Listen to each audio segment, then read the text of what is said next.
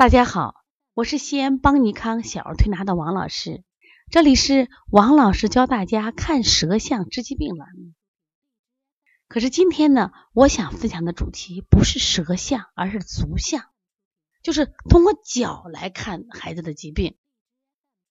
今天呢，我接了一个宝宝，看舌象、看面色，就是没有太大的这个感受，但是我看到这个孩子的脚的时候。对我触动特别大，可以说是一种震撼。我说怎么又会有这样的脚？于是呢，我又在旁边找了一个比较健康的宝宝的脚，给他做了对比。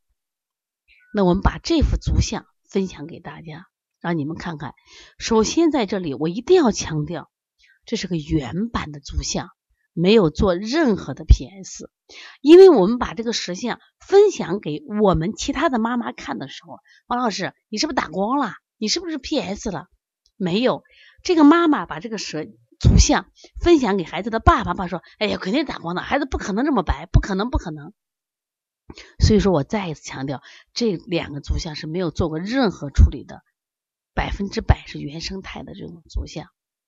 那么这个宝宝来的时候，妈妈是非常非常焦虑的。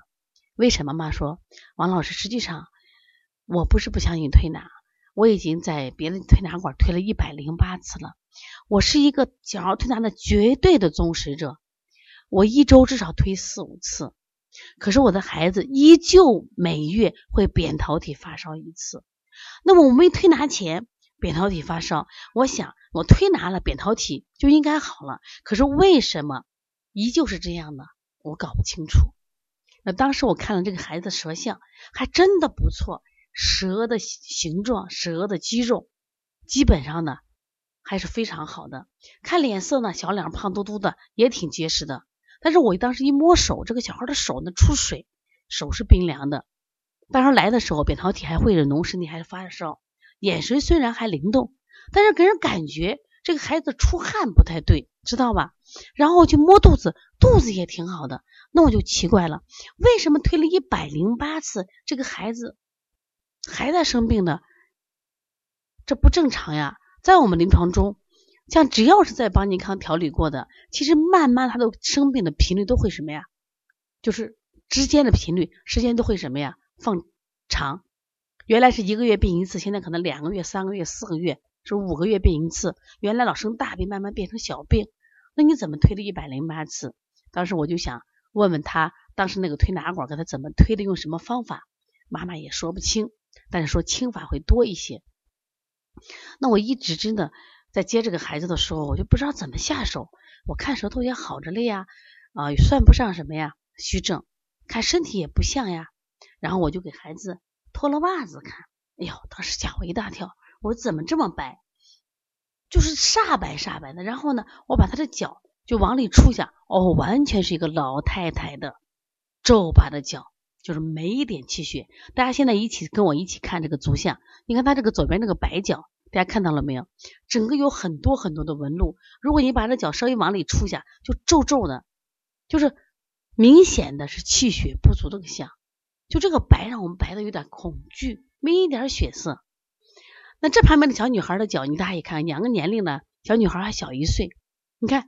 它肌肉比较结实，而且呢，整个肌肉比较饱满，比较弹性。我们再看颜色是比较红润的。妈妈看了以后觉得，胖老师怎么会出现这种情况？我说，首先你的孩子气血相当的不足，因为脚离我们心脏是最远的，所以他的气血根本达不到什么呀，他的足，结果就会导致什么呀？他的脚会成这样的一副的景象，说明你的孩子气血虚得很。当然，我们是经常讲，老师，你看舌象不是很准吗？我说看舌象的时候也要四诊合参。那像这个孩子的舌象，就实际上真的是蒙蔽了我。但这个脚是我从来没有见过的，那么微软，那么无力，那么惨白。我说你这个孩子是虚症，绝对再不能用清法了。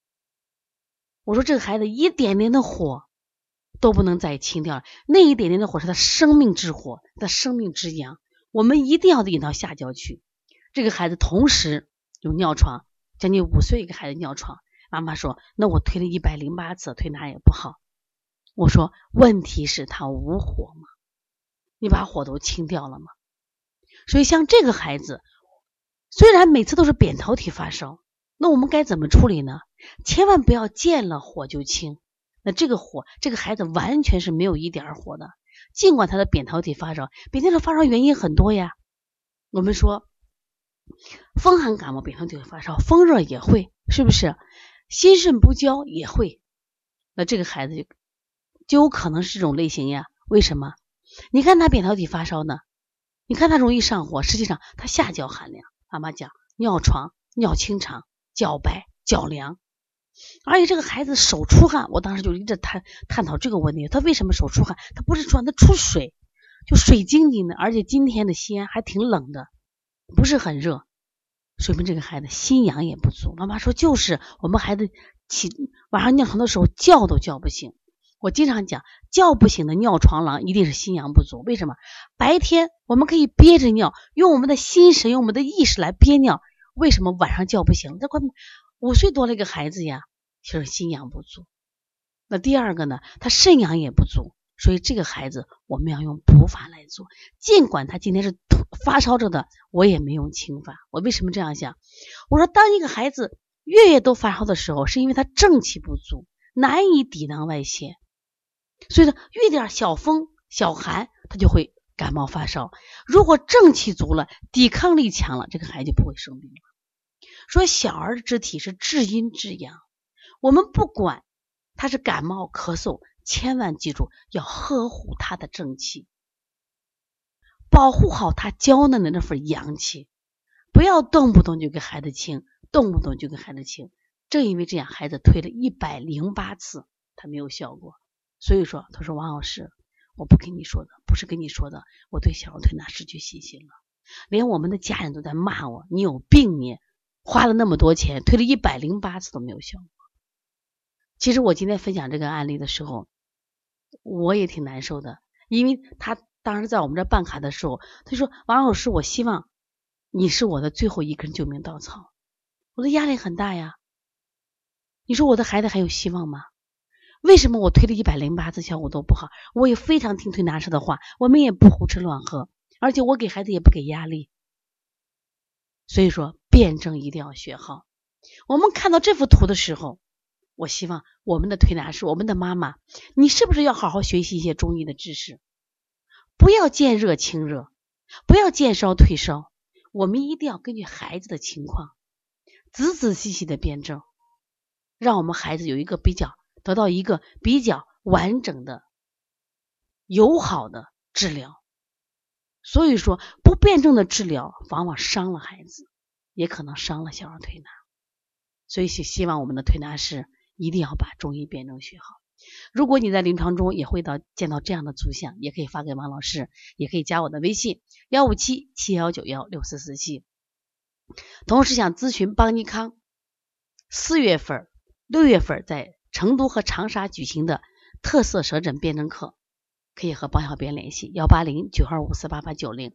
另外，我们在五月八号。也将举行一场线上的小儿舌诊课程，希望大家积极学习，通过学习舌诊，让你的辩证水平提高。好，谢谢大家。